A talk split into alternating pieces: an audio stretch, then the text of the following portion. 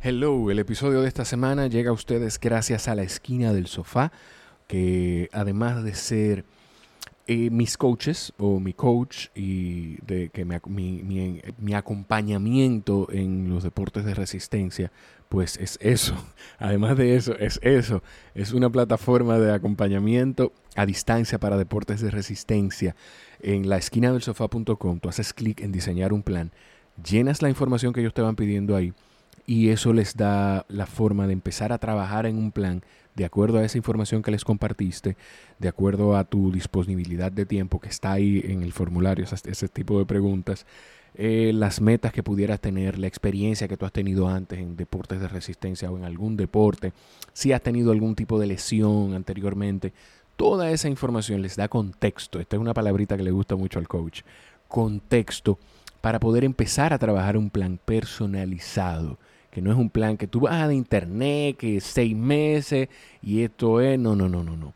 A medida que tú vas evolucionando, pues va cambiando también. El plan va evolucionando contigo.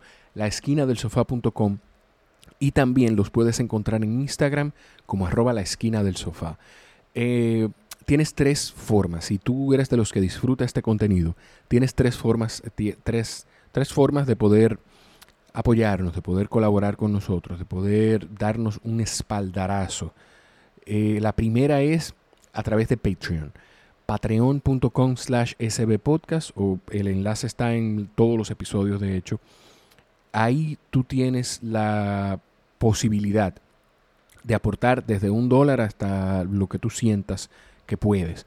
Es una forma, una plataforma que permite que creadores de contenidos como este pues podamos recibir, percibir algún tipo de, ingreso que nos pueda permitir inyectarlo de vuelta al contenido. Para nosotros, por ejemplo, es dejar de utilizar todos los rincones del apartamento y pensar en adaptar un espacio y, tener equipos que nos permita adaptar un espacio fijo o, que nos dé la habilidad de hacer mejores grabaciones a la hora de movernos a otro espacio de cualquier invitado. La segunda forma que tienes de apoyarnos es, es dejando un comentario en Apple Podcast cada vez que escuches el podcast. Si disfrutas el contenido, si te gustó este episodio, pues déjame quizás en Apple Podcast, no importa cuántas veces lo hayas hecho ya. Esto permite que Apple Podcast o iTunes le muestre el contenido del podcast a otras personas. Y la tercera, y la que para mí es la forma más valiosa que tienes de apoyarnos, es compartir el episodio. Este en especial, eh, compartirlo con personas que tú sientas que necesitan escuchar lo que se dice aquí, que tú sientas que pueden sacar provecho de lo que estamos diciendo. Este episodio hablamos con la subdirectora de Reside la doctora María Virginia González. Reside es un programa hermosísimo, eh, gratuito que, tenemos en República Dominicana que yo no conocía, eh, eh, de asistencia psicológica y psicoterapeuta, un proceso ambulatorio. La salud mental es un proceso valiosísimo y mucha gente, muchos no les damos el espacio y la prioridad, el nivel de prioridad que debemos darle. Entonces es un programa hermosísimo que se hace aquí en República Dominicana, que muchos dominicanos no sabemos que, tenemos. Y si nos estás escuchando de fuera de República Dominicana y conoces de algún programa como este en tu país, pues compártelo en tus redes sociales, porque esta es una forma de que gente que quizás tú no sabes pueda alcanzar a tener esa asistencia que necesita. Quizás tú tienes un amigo que por el estigma que tiene todo esto, no te comparte, que siente que, necesita hablar con un profesional. Y con tú compartir eso en redes sociales, pues ya estás ayudando a alguien. Eh, la doctora María y yo hablamos de distintas cosas, desde lo que está provocando el confinamiento en la salud mental de las personas, desde cómo podemos controlar un poquito esa incertidumbre que tenemos y amortiguar el impacto de lo que hace esto en nuestra salud mental. Hoy en el Coffee Break Podcast, la doctora María González de Reside. Es al revés que yo lo digo, ¿verdad? Sí, al revés. Entonces, hoy la doctora, la subdirectora del programa Reside, María González, en el Coffee Break. Disfrútenlo.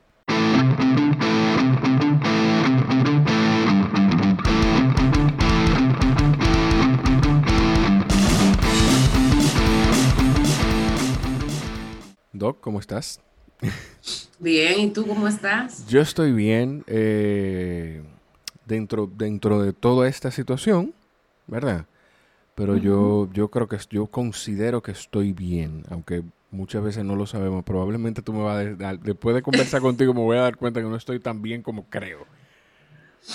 No, lo importante al final de todo esto es que estemos afrontándolo de, con la manera que podamos para que podamos salir hacia adelante. Tú sabes que cada persona es eh, particular y tiene sus mecanismos de afrontar la adversidad de acuerdo a lo que ha aprendido, pero lo importante es eso, que si tú sientes bienestar, pues entonces todo bien. Tú sabes que eh, por la sociedad en la que crecimos, uno peca de, juzgar. Y me llama la atención, tú eres subdirectora de Reside.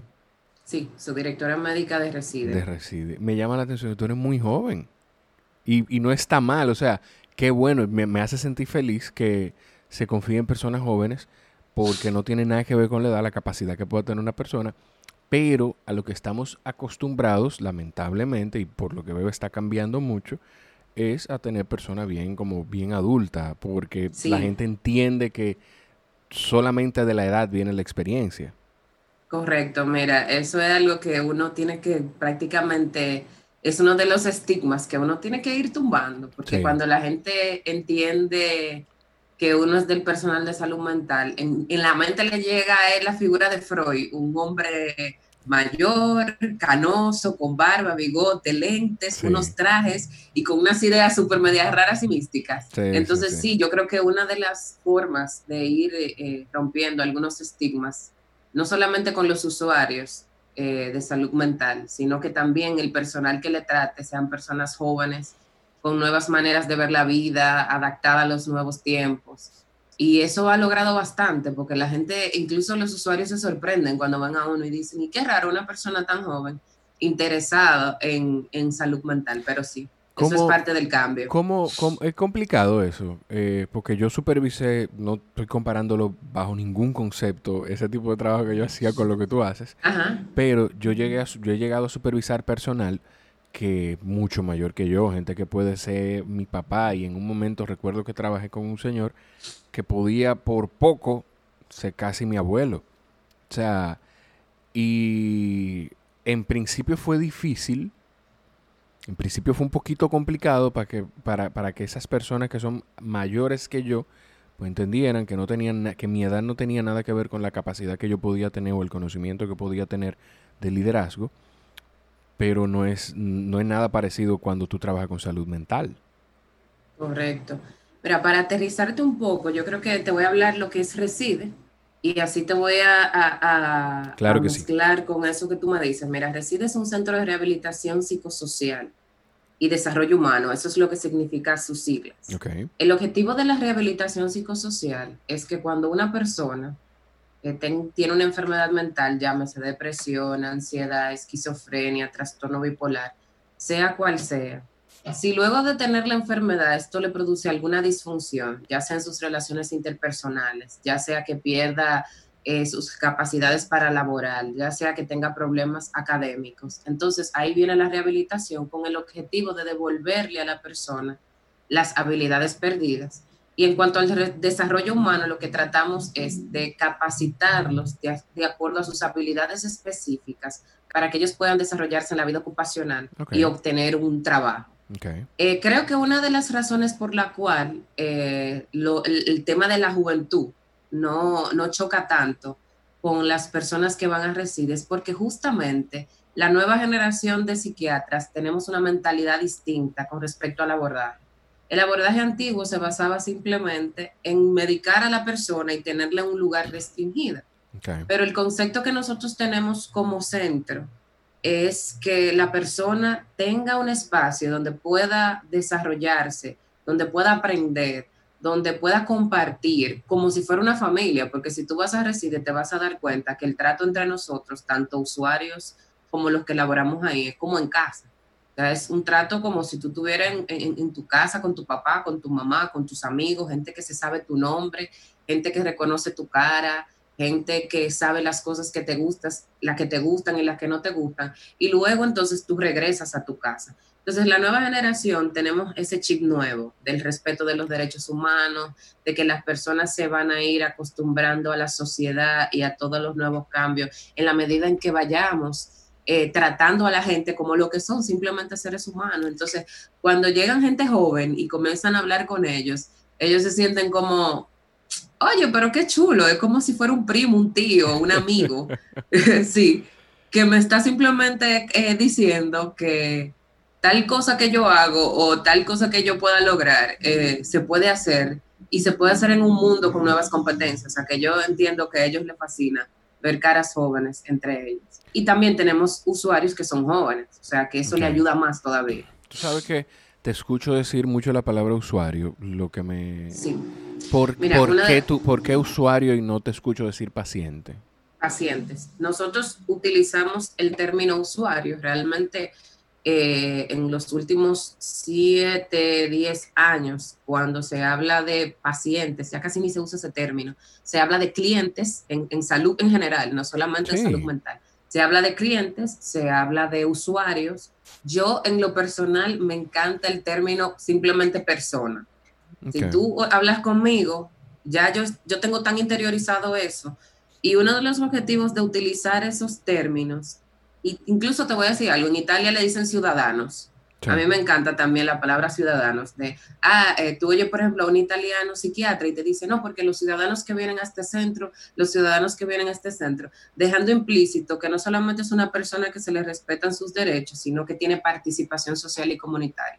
Entonces nosotros utilizamos ese término, el término de usuario, sabiendo que son personas igual que tú y que yo, que van y buscan un servicio y luego regresan a su casa hacer una vida común y corriente. Es como para no segmentarlos, o sea que eso, eso tiene una razón de ser, no es decir usuario por decir usuario, sino para que ellos, para que el mismo, iba a decir paciente, para que el mismo, para que el mismo usuario no se sienta que se le está segmentando y apartando quizá un poquito como de la sociedad.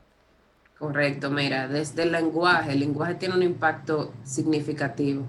Yo sé que, por ejemplo, a veces la gente ve en las redes sociales hay ciertas personas que tienen como, eh, desde que se utiliza un término que es incorrecto, hay personas que inmediatamente eh, eh, defienden la postura del lenguaje, porque desde el lenguaje nosotros estamos condicionando al individuo a algo. Entonces lo que queremos es que se quiten los estigmas que la gente no sienta, bueno, si yo busco ayuda de salud mental es porque estoy enfermo, es porque estoy mal, es porque soy decadente, sino simplemente soy una persona que requiere un servicio, en este caso es un servicio de salud mental, yo como personal de salud mental te ofrezco el servicio y entonces tú regresas a tu hogar a hacer tu vida común y correcta. Yo me llama mucho eso la atención porque nosotros aquí tratamos, cada vez que, que algún que alguna de las conversaciones que llevamos, pues el invitado menciona o, incluso lo tratamos de, traer a la conversación ese tema de salud mental y de que la gente no debe sentirse apenado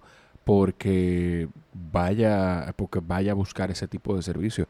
Cuando el vehículo no está funcionando, usted va dando un mecánico, entonces si su cabeza, eh, yo decir, si, usted siente que hay cosas que, no, hay sentimientos o, pensamientos que no son correctos, que no están bien eh, donde, como están llegando, pues tiene que ir a un psicólogo o un psiquiatra. Eso, tú sabes que eso es importante, que mucha gente eh, no sabe separar eh, el psicólogo del psiquiatra. Correcto. En Reside tiene, se trabaja con psicólogos o con psiquiatras. ¿Y, ¿Y cuál es la diferencia de uno y del otro? Mira, en Reside tenemos eh, es un realmente tenemos un programa muy variado.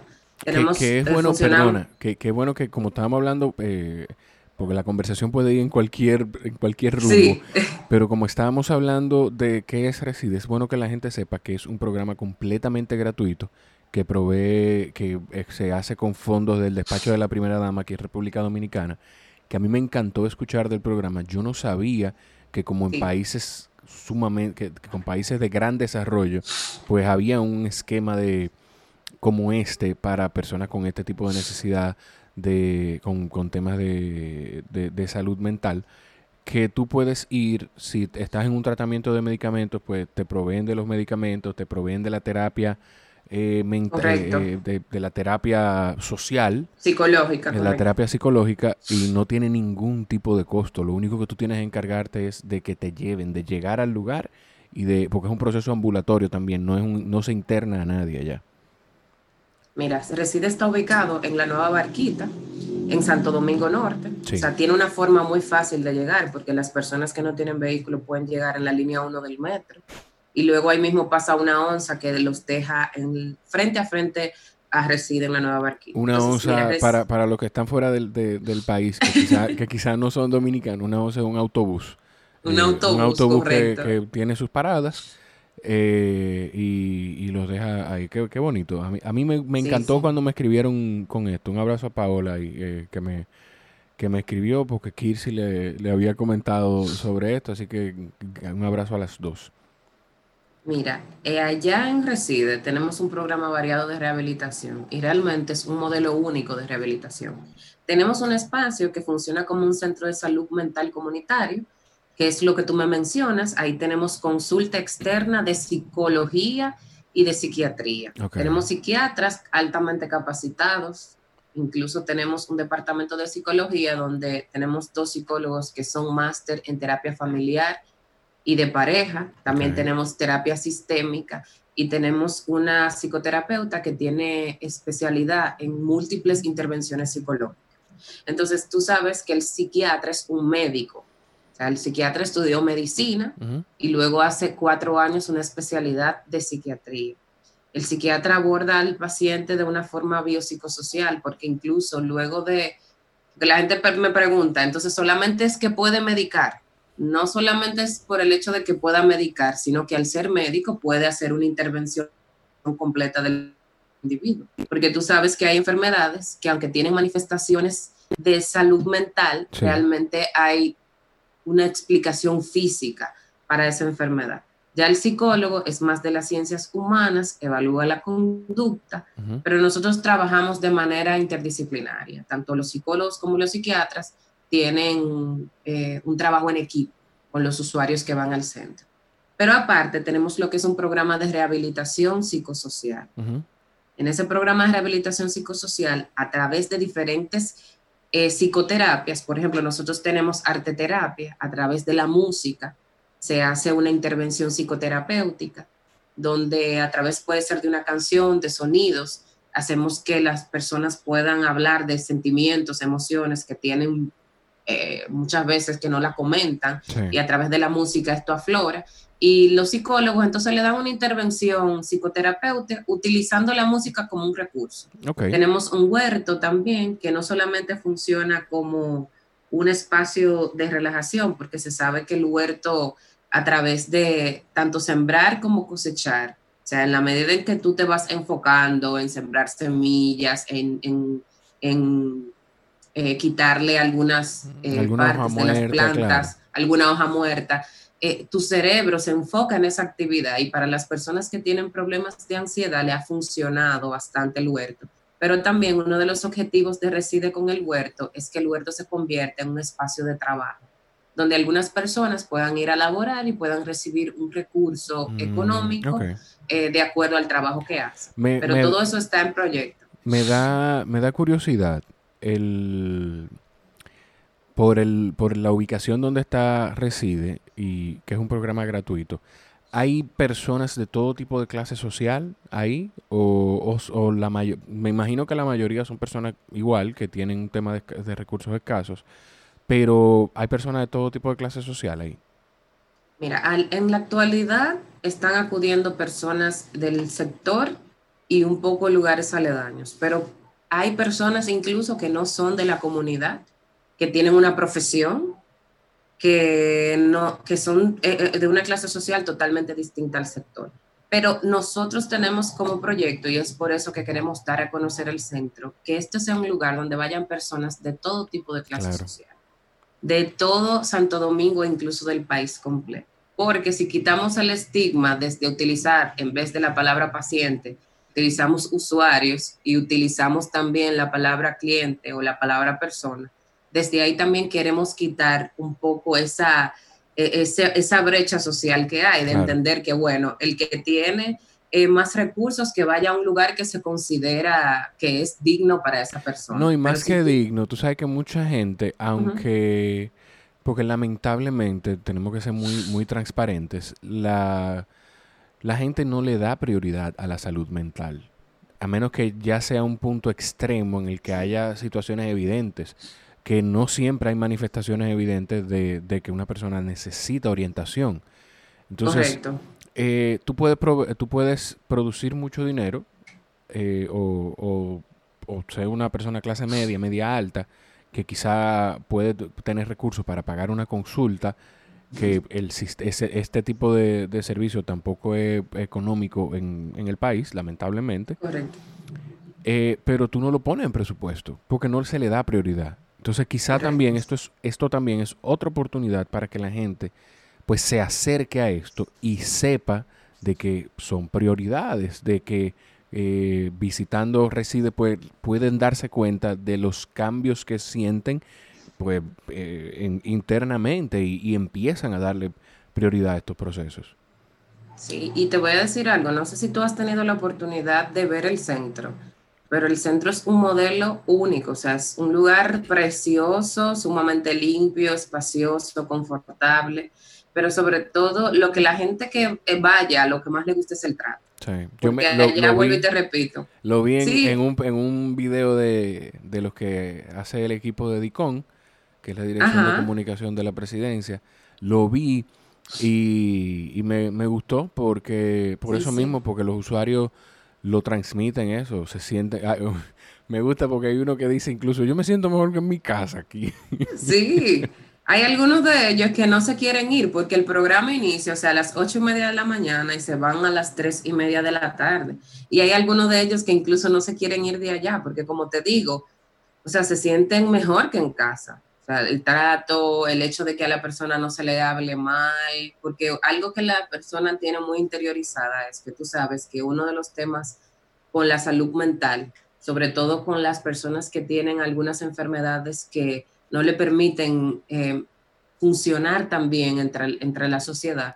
Y es que hay mucho tema de, maltrato y, de discriminación. Entonces, cuando tú llegas a un espacio donde tú no te quedas interno, donde todo el mundo te habla por tu nombre, donde te dan un buen trato, claro. y sobre todo donde hay un personal altamente capacitado para darte el servicio que tú necesitas y para que luego de un tiempo tú puedas evaluar y darte cuenta que sí, que se ven los cambios, entonces es obvio, la mayoría de ellos dicen, yo no me quiero ir de aquí. Mira, en general, eh, doctora María, eh, cuando, cuando se trata un paciente por cualquier condición, ¿se involucra a la familia? Se, sí. se, o sea, además del paciente, en un momento se le dice a la familia, mira, necesitamos que tú vengas a estas sesiones eh, eh, dos veces a la semana con, tu, con, tu, familiar, para, porque también necesitamos trabajar algunas cosas contigo. Claro que sí. Mira, el éxito, algo que yo le decía a una persona recientemente, yo creo que el confinamiento nos ha puesto a analizar esta parte.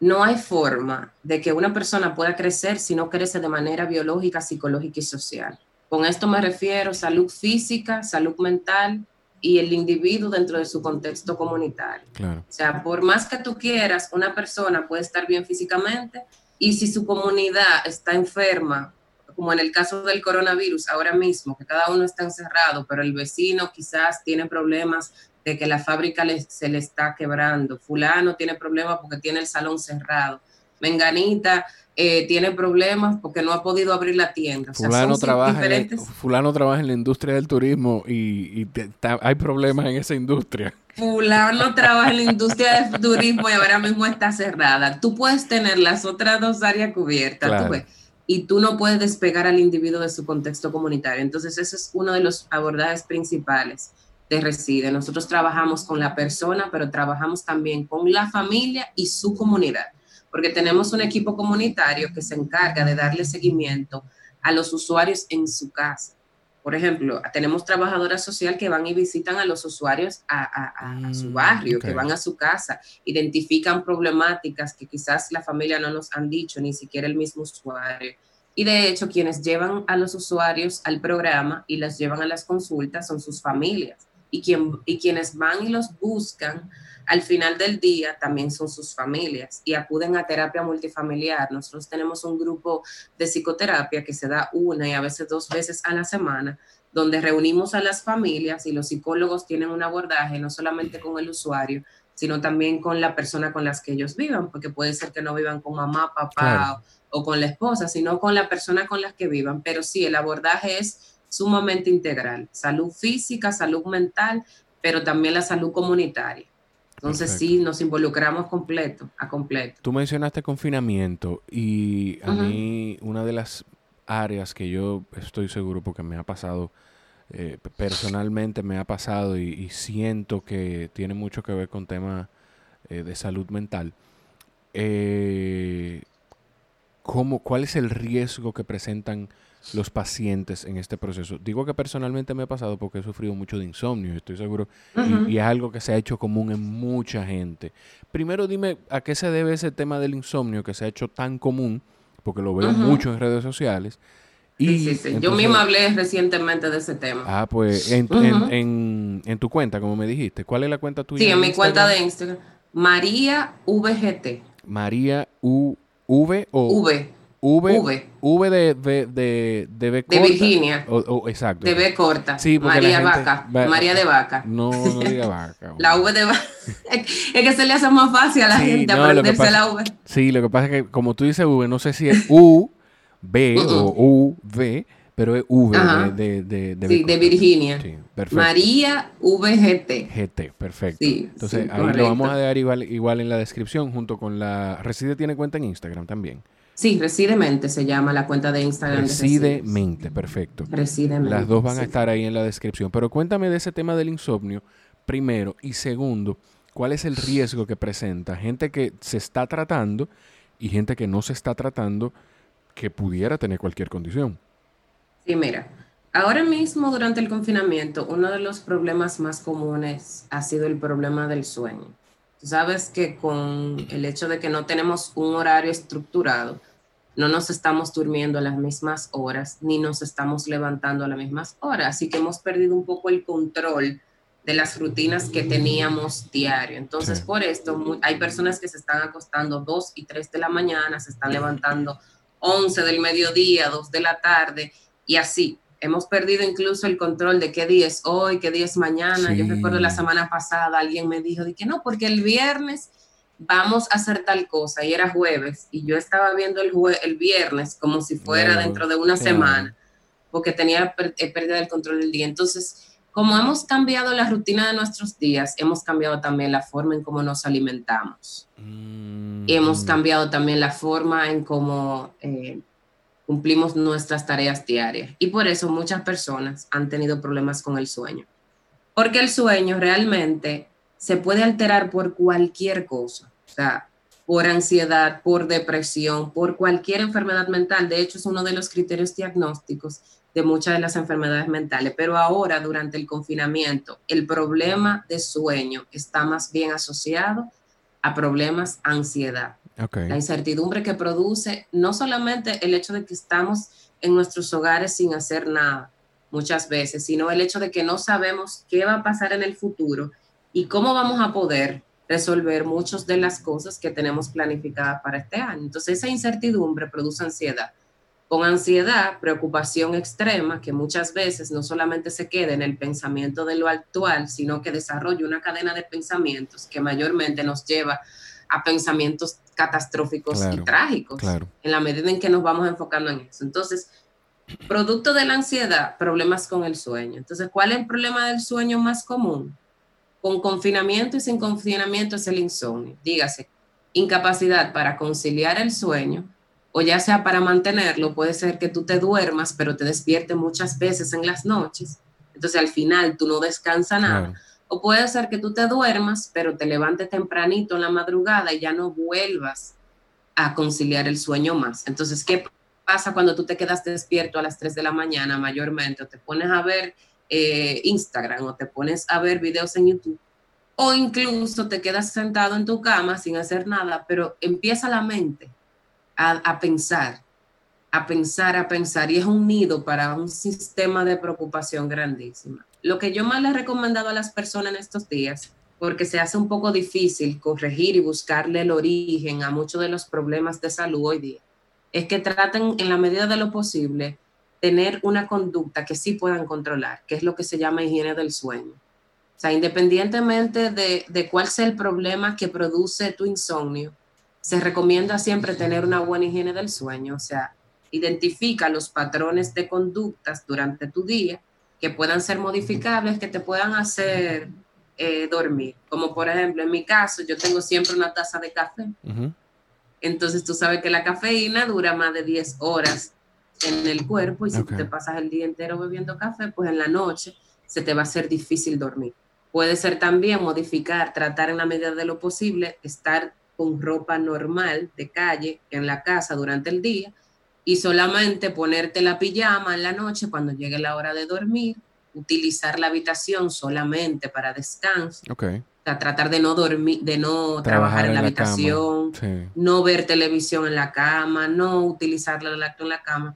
Cuestión de que tu cerebro se concentre de que cuando a tal hora en la noche tú entres a tu habitación y te pongas una pijama, apagues la luz tu cerebro ya se esté preparando para el descanso. ¿Tú sabes Pero lo que te digo.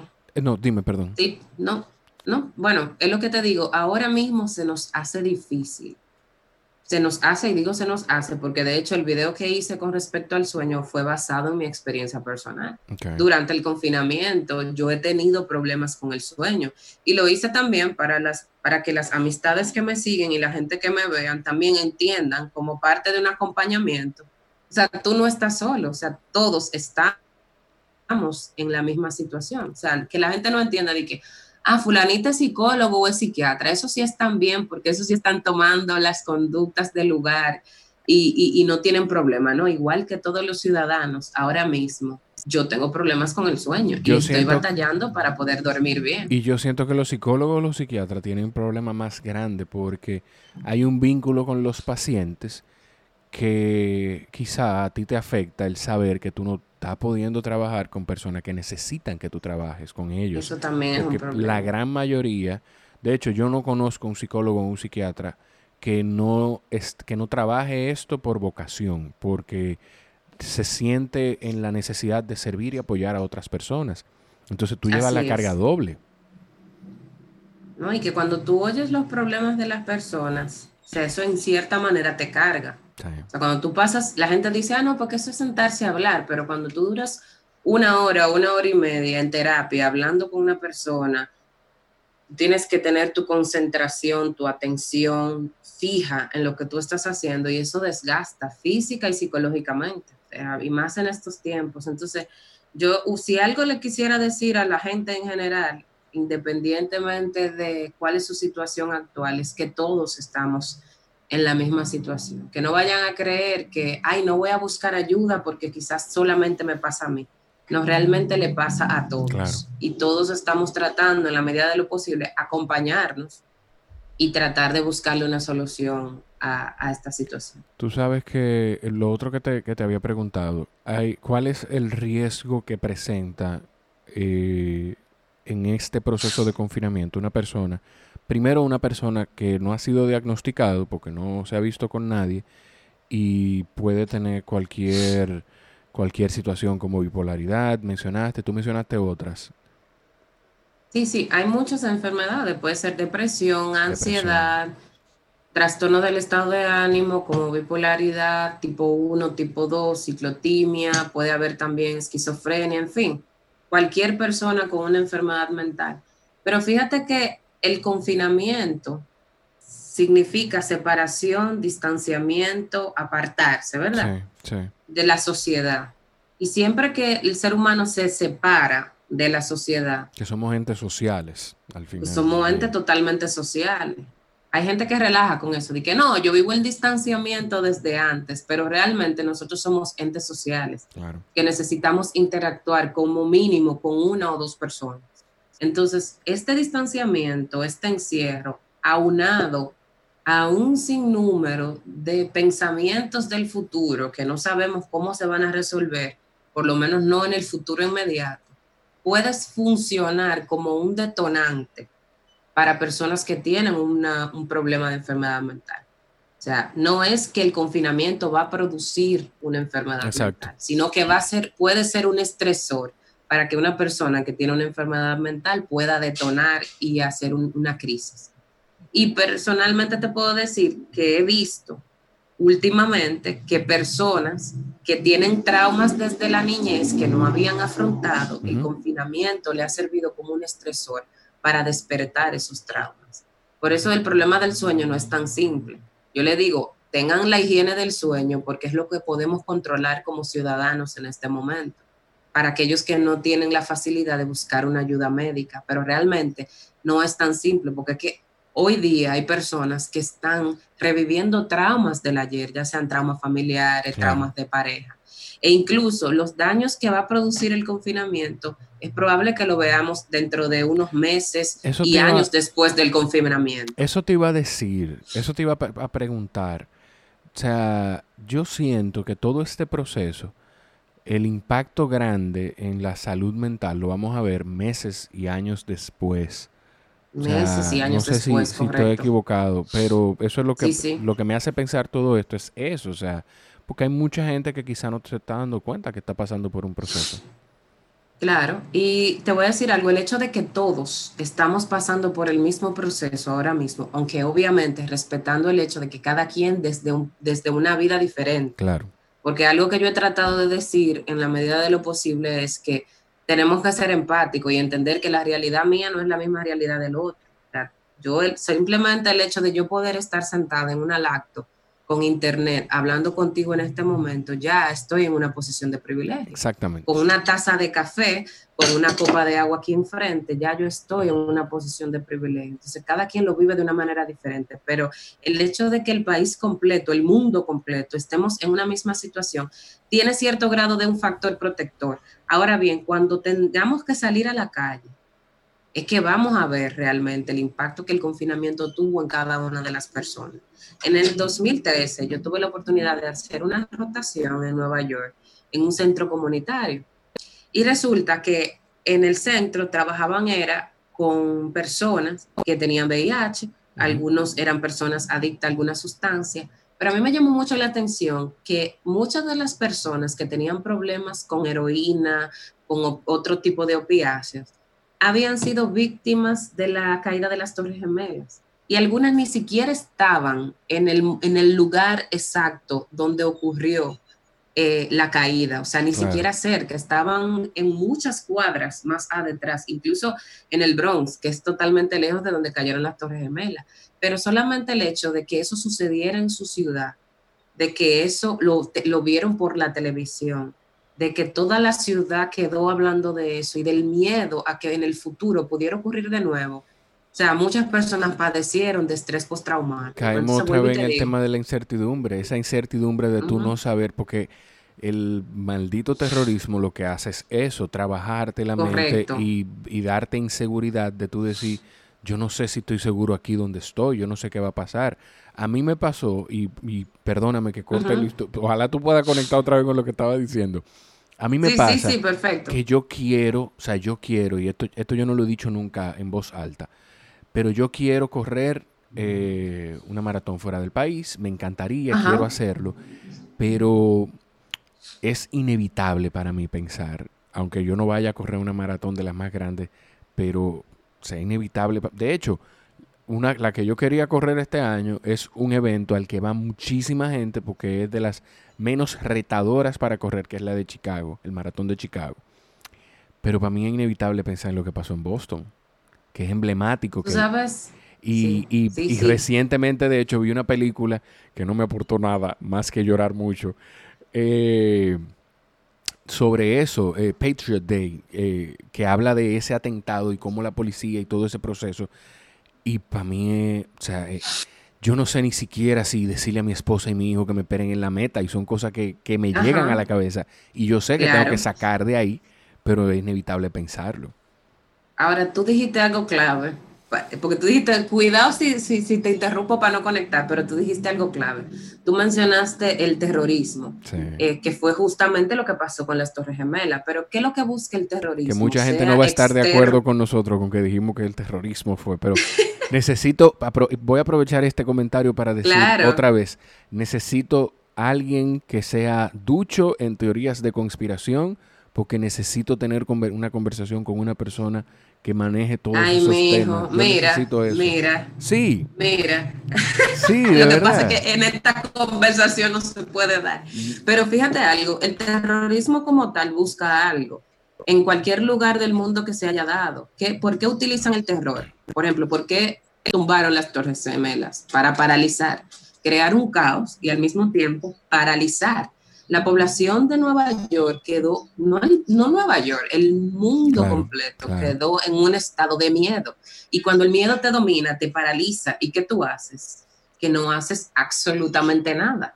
Entonces, por eso es que nosotros tenemos que tratar en la medida de lo posible de buscar estrategias para afrontar esa preocupación que nos produce la ansiedad, porque es que nos paraliza y evita que entonces nosotros podamos tomar, hacer planes para el futuro y podamos llevar un estilo de vida normal. Por eso que te digo, van a haber muchas personas que posterior a esto, al no saber qué está sucediendo, porque están en sus casas y no tener un control de sus pensamientos y no tener una red de apoyo adecuada, entonces se va a paralizar todos los planes que tenían. Es por esto que nosotros necesitamos buscar estrategias que nos ayuden a avanzar a pesar de que estamos en un momento de adversidad. Y por eso que nosotros estamos como reside y también yo a nivel personal dándole acompañamiento a la población de que si bien estamos en una situación de dificultad, si bien estamos en incertidumbre, pero vamos a buscar las estrategias para vencer todo ese tipo de miedo y que no nos paralice para poder continuar con nuestras vidas luego que salgamos a la calle. Que de hecho... Porque eh, la vida no va a ser el confinamiento todo el tiempo. Dios de la gente, así va a ser. Que ustedes en Reside están apoyando, tienen unas líneas de apoyo en este proceso. O sea, no están recibiendo personas, pero tienen... Físicamente no. Físicamente no. Pero tienen unas líneas de apoyo, ¿verdad? Tú, tú, asterisco 462. Ajá. No, pueden llamar asterisco 462, que es una guía del, del gobierno, y entonces se les refiere al lugar de apoyo psicológico adecuado. Pero también yo te voy a mandar a ti eh, por WhatsApp, porque hay unas líneas de salud pública donde hay una guía con números de teléfonos de psiquiatras y psicólogos. incluso con sus números de teléfono donde dice el horario, tales días, a qué hora ellos están de voluntario, pero entender la población que en este momento lo que se está dando es abordaje psicoterapéutico. Porque en la primera línea de guerra, vamos a decirlo así, porque estamos como en una guerra, la diferencia que esto es un virus contra los seres humanos, en la primera línea lo que tenemos que dar es la primera ayuda psicológica para que la gente ventile sus problemas. Claro. Ahora mismo no estamos ni siquiera para diagnosticar. Lo que estamos es para acompañar a la población, que ellos ventilen cuáles son sus situaciones y poder dirigirle hacia el lugar correcto. Ahora bien, aquellos que están en crisis, sí, las unidades de atención en crisis de salud mental funcionan en los hospitales generales y se le está dando la atención adecuada. Pero ahora mismo la población lo que necesita es acompañamiento terapéutico. O sea, yo por ejemplo que tengo este tema de insomnio y no he estado nunca en Reside, pues no importa, yo puedo llamar a asterisco 462 y puedo hablar con una persona que me brinde ese apoyo por lo menos de desahogarme con un profesional y recibir algún tipo de orientación. Así es, o sea, nosotros estamos 100% de lunes a viernes trabajando al servicio de la población para todo lo que puedan necesitar.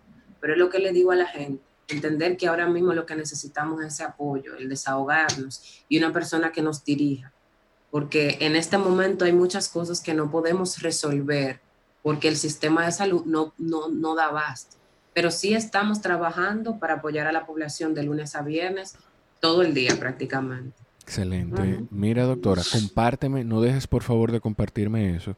En la publicación, cuando publiquemos el episodio, yo voy a poner también en Instagram, voy a compartir esa, eso que tú me vas a mandar.